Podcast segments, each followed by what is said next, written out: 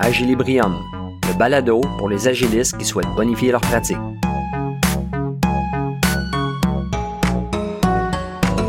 Dans cet épisode d'Agilibrium, nous voyons un modèle d'évolution agile et ses quatre niveaux de maîtrise.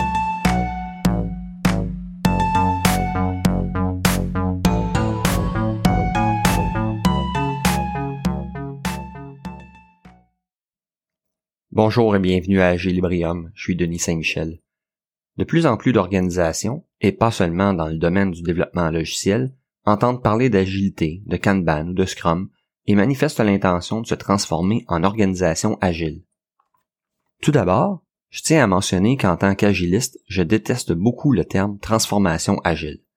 Déjà, cela laisse supposer qu'il y a un point d'arrivée, que l'on passe d'un mode non agile jusqu'à un mode agile mais l'adoption de l'agilité se fait en nuances, en variance, et a davantage à mes yeux une direction qu'une destination. Et puis, comment fait-on pour objectivement évaluer notre niveau d'agilité? Pouvons-nous vraiment prétendre être une organisation agile tout simplement? Je crois que c'est plus difficile et plus subtil que cela. Je préfère donc nettement le terme devenir agile. Pour moi, cette façon d'en parler met davantage l'emphase sur un processus en continu que sur une transformation d'un état A à un état B. Devenir agile engage également tout le monde au sein de l'entreprise, l'individu, les équipes, la direction, les groupes de travail spontanés, la culture même de l'entreprise. J'ai trop souvent vu des projets de transformation agile circonscrits dans un délai fixe de 6 mois ou de 12 mois. Les effets d'une telle cible sont souvent néfastes. Bien sûr, certains processus sont améliorés et quelques équipiers adoptent les nouveaux concepts aisément. Mais au final, l'ensemble de la culture organisationnelle et du personnel n'arrive pas à comprendre l'agilité et à l'adopter de la bonne façon, avec la meilleure attitude et avec une cohérence coordonnée en si peu de temps. Bien que l'agilité et la flexibilité aillent de pair, et qu'il est vrai que pas une organisation agile ne cristallisera cette agilité de la même manière, il est quand même aidant de se fier à un modèle de devenir agile qui est éprouvé et qui propose une démarche réfléchie, facile à comprendre mais demandant tout de même des efforts concertés pour y arriver. L'un de ces modèles est le Agile Fluency. C'est un modèle que je connais bien et qui a beaucoup de sens à mes yeux. C'est ce modèle que je survole avec vous aujourd'hui. L'axe central du modèle de fluidité agile est une évolution en quatre niveaux. Allez, je vous les nomme et on les regarde de plus près par la suite. Le premier niveau est la focalisation, le second est la livraison, le troisième est l'optimisation et le quatrième est le renforcement. Le modèle stipule, avec raison, que pour évoluer d'un niveau à l'autre, il y a un changement de mentalité ou d'attention à faire. La focalisation, premier niveau du modèle, se caractérise par une réorientation de l'attention vers les besoins d'affaires du client ou du projet et vers la génération de valeur. À ce niveau, ce qui préoccupe les individus, les groupes de travail et l'organisation est une attention délibérée non plus aux outputs, mais aux outcomes. On se questionne sur la cohérence de ce que l'on fait.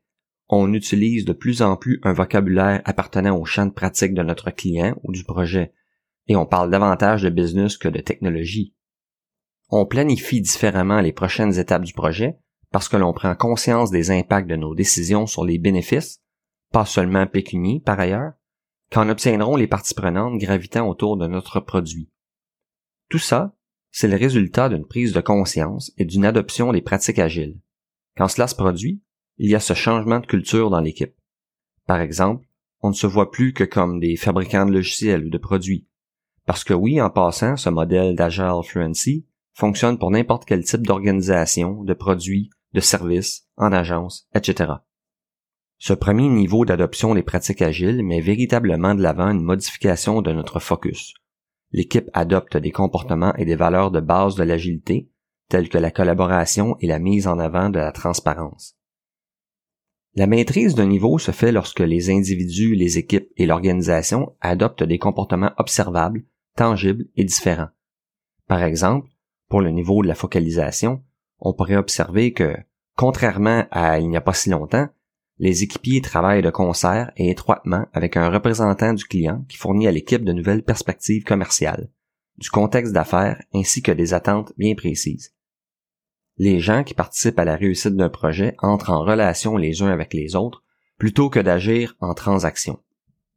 Pour arriver à maîtriser ce niveau, l'entreprise investit dans des ingrédients essentiels. C'est un peu l'engrais qui permettra à l'organisation de goûter puis de maîtriser les fondamentaux agiles. Ces ingrédients sont simples en apparence, mais pour une entreprise qui galère avec des processus lourds, inadéquats ou qui peine à investir dans son capital humain, cela représente quand même tout un défi. Le premier ingrédient est d'avoir des membres d'équipe dédiés à 100%. On le sait, le multitâche est un assassin de l'efficacité et de l'efficience. Protéger la composition d'une équipe, y dédier toutes les ressources humaines et technologiques pour créer des conditions de succès est un non négociable pour parvenir à maîtriser la focalisation de l'équipe. Ensuite, l'organisation investira dans le coaching de l'équipe et dans la formation de la direction qui supervise ou encadre cette équipe. Avec l'Agile Fluency Model, tous les paliers hiérarchiques de l'entreprise altèrent leur approche en même temps pour parvenir à maîtriser les différents niveaux. En somme, il faut l'adhésion de la direction pour créer des conditions de succès optimales. Enfin, des efforts soutenus pour assurer une représentation du côté business et une communication claire des besoins d'affaires de l'entreprise et du client au sein des équipes complètent le portrait. Lorsque nous maîtrisons les fondamentaux agiles qui nous permettent de focaliser différemment sur la valeur que nous générons, nous pouvons alors aborder le second niveau, celui de la livraison en continu. Typiquement, L'organisation qui maîtrise ce niveau parvient à limiter drastiquement le nombre de problèmes, de défauts de fabrication, d'erreurs de service ou dans l'univers du logiciel et des applications web, le nombre de bugs. Pour maîtriser ce niveau, l'équipe, l'organisation, doivent altérer leur façon de faire afin d'améliorer les compétences d'équipe. Ces compétences peuvent être techniques, mais ne pas se limiter qu'à cela. On parle aussi de s'assurer que les équipes possèdent tous les éléments nécessaires pour livrer en continu et à un rythme soutenable la valeur qu'elle souhaite livrer. Cette durabilité agile est l'une des fondations sur laquelle l'organisation pourra s'appuyer pour poursuivre son devenir agile. Dans la maîtrise de ce niveau de livraison, l'entreprise est alors capable de répondre rapidement, tout le temps, à la demande de son marché ou de son client. Les processus en place ne cessent d'être revisités et ajustés en ce sens. Puisque la collaboration et la transparence sont bien maîtrisées, c'est l'étape suivante logique afin de poursuivre l'évolution agile. Ainsi, les pépins normaux qui émergent sont correctement gérés, sans décourager les équipiers ni causer des torts insurmontables. Lorsqu'une entreprise maîtrise ce niveau de livraison en continu, il y a généralement un éclair de satisfaction hors du commun qui survient pour tout le monde. Les tâches qui nous semblaient bien compliquées, longues, ardues ou risquées sont désormais simples, automatisées et le risque associé est contrôlé ou mitigé. On en vient même à se demander alors comment nous faisions pour faire les choses autrement. C'est à ce moment que l'organisation est prête à passer à l'étape suivante. L'entreprise qui souhaite poursuivre son devenir agile avec la maîtrise de ce niveau voudra investir de façon sérieuse dans ses méthodes de travail afin d'attaquer les crues de productivité. Elle y parviendra en bonifiant la capacité des équipes à couvrir les autres activités génératrices de valeur, telles que le dev OPSEC, le UX, l'assurance qualité, le mob programming ou la revue de code collective, dans le secteur du développement logiciel par exemple. Pour ce faire, ces pratiques deviendront des incontournables des activités quotidiennes de l'équipe. Du mentorat, de la formation technique et de l'accompagnement personnalisé viendront également s'ajouter aux investissements requis. Nous voici maintenant au niveau de l'optimisation. Maintenant, il y a une réorientation complète de l'attention de l'organisation dans son entier vers le marché qu'elle dessert et les promesses que ce dernier lui offre. L'optimisation agile, c'est développer la capacité d'anticiper le marché, de s'y positionner non seulement en joueur essentiel, mais en leader, en développant des produits, des services ou des solutions innovantes.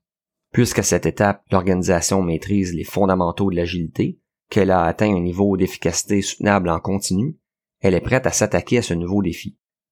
En étant très flexible et de plus en plus agile, les nombreux changements qui surviennent dans l'environnement interne et externe à l'organisation lui permettent d'épouser ces changements avec un minimum de heures.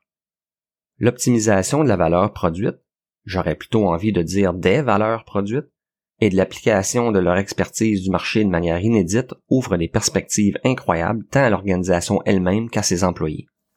Lorsque ce niveau du modèle d'Agile Fluency est bien maîtrisé, les équipes comprennent non seulement ce que le marché veut ou pense vouloir, mais également ce que le marché a besoin. L'organisation ne s'arrête pas là. Elle comprend aussi ses propres besoins et comment elle est en mesure de combler tout cela. L'entreprise investira dans son focus du marché ainsi que dans le développement des réflexes d'affaires au sein de ses équipes. La composition de ces équipes pourrait être bonifiée pour l'occasion. Attention cependant, l'ajout de personnel externe à l'entreprise nécessitera, pour un temps du moins, un recul au niveau précédent. En effet, si l'on ajoute un équipier qui ne provient pas du monde agile ou avec lequel l'équipe n'est pas habituée de collaborer, l'équipe devra s'assurer qu'elle maîtrise à nouveau, avec cette nouvelle personne, le niveau de la focalisation agile avant de progresser à nouveau vers les autres niveaux. Enfin, maintenant que l'équipe de gestion a été formée au niveau précédent, on investira désormais dans son coaching afin qu'elle puisse aider les équipes qu'elle supervise. Le dernier niveau de ce modèle de fluidité agile est le renforcement. C'est le domaine de la pollinisation croisée des idées et de l'optimisation des flux de valeur interorganisationnels. Avec la maîtrise de ce niveau, les équipes débordent du cadre de leur champ d'action respectif et valorisent l'organisation dans son entier. La synergie entre les différents secteurs d'activité et d'affaires est à son plus haut niveau. Il y a une compréhension commune et globale des enjeux d'entreprise vis-à-vis des marchés et une collaboration naturelle, presque innée entre tous les acteurs. Les intentions personnelles et collectives sont toutes fédérées autour des objectifs de l'organisation et nourrissent celles-ci. Les flux de valeur et les processus œuvrent en harmonie les uns avec les autres. Tous les membres de l'organisation travaillent activement, consciemment et instinctivement à renforcer l'organisation. Une maîtrise organisationnelle complète de ce niveau fera en sorte que tout changement, interne ou externe, aura un impact minimal, voire pas d'impact négatif du tout.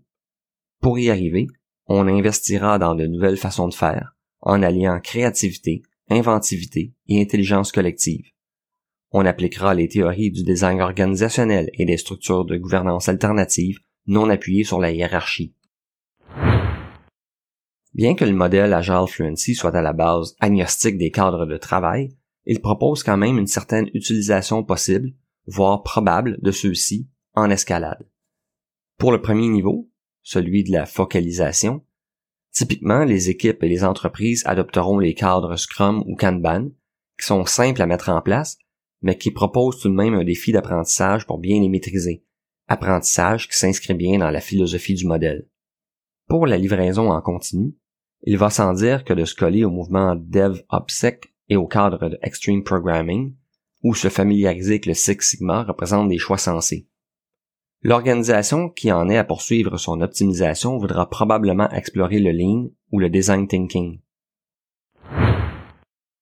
Bien que je vous ai présenté les quatre niveaux de maîtrise de ce modèle de fluidité agile en séquence, la beauté de ce modèle réside aussi dans le fait que chaque organisation peut s'y attaquer là où elle est rendue, globalement ou équipe par équipe. J'insiste sur le fait que le développement de la fluidité agile résultera de l'investissement dans l'apprentissage, mais elle dépendra également des structures de gestion en place et de la culture organisationnelle. Les équipes ne pourront pas progresser si les dirigeants ne sont pas préparés à apporter les changements requis et à maintenir les capacités nécessaires. Agile Fluency Model est un modèle de devenir agile commercial développé par Diana Larson et James Shore en 2012. Dix ans plus tard, la solidité de ce modèle lui permet d'être encore l'un des plus simples et des plus accessibles pour amorcer son devenir agile, tant au point de vue personnel que collectif. Si ce survol a piqué votre curiosité, je ne peux qu'insister sur ma recommandation de lire le e-book gratuit qui explique le modèle avec beaucoup plus de détails et de rigueur. Le lien est disponible dans les notes du balado.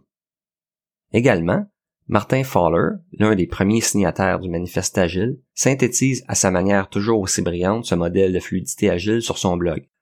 Là encore, vous retrouvez le lien vers cet article dans les notes du balado. Partagez avec moi et nos auditeurs vos expériences de transformation agile en entreprise. Je suis très curieux de connaître vos démarches et de découvrir les modèles que vous avez utilisés. En terminant, si vous appréciez le contenu de mon balado, partagez-le avec vos collègues et vos amis, ou faites-en une revue sur Apple Podcast. Cela m'aidera grandement à faire connaître mon contenu à d'autres personnes qui souhaitent améliorer leur pratique agile. Je vous invite aussi à me rejoindre sur la page LinkedIn du balado ou à visiter mon site internet je suis denis.com où vous trouverez d'autres de mes articles sur l'agilité. Ici Denis Saint-Michel pour Agile Je vous dis merci d'avoir été à l'écoute et à très bientôt.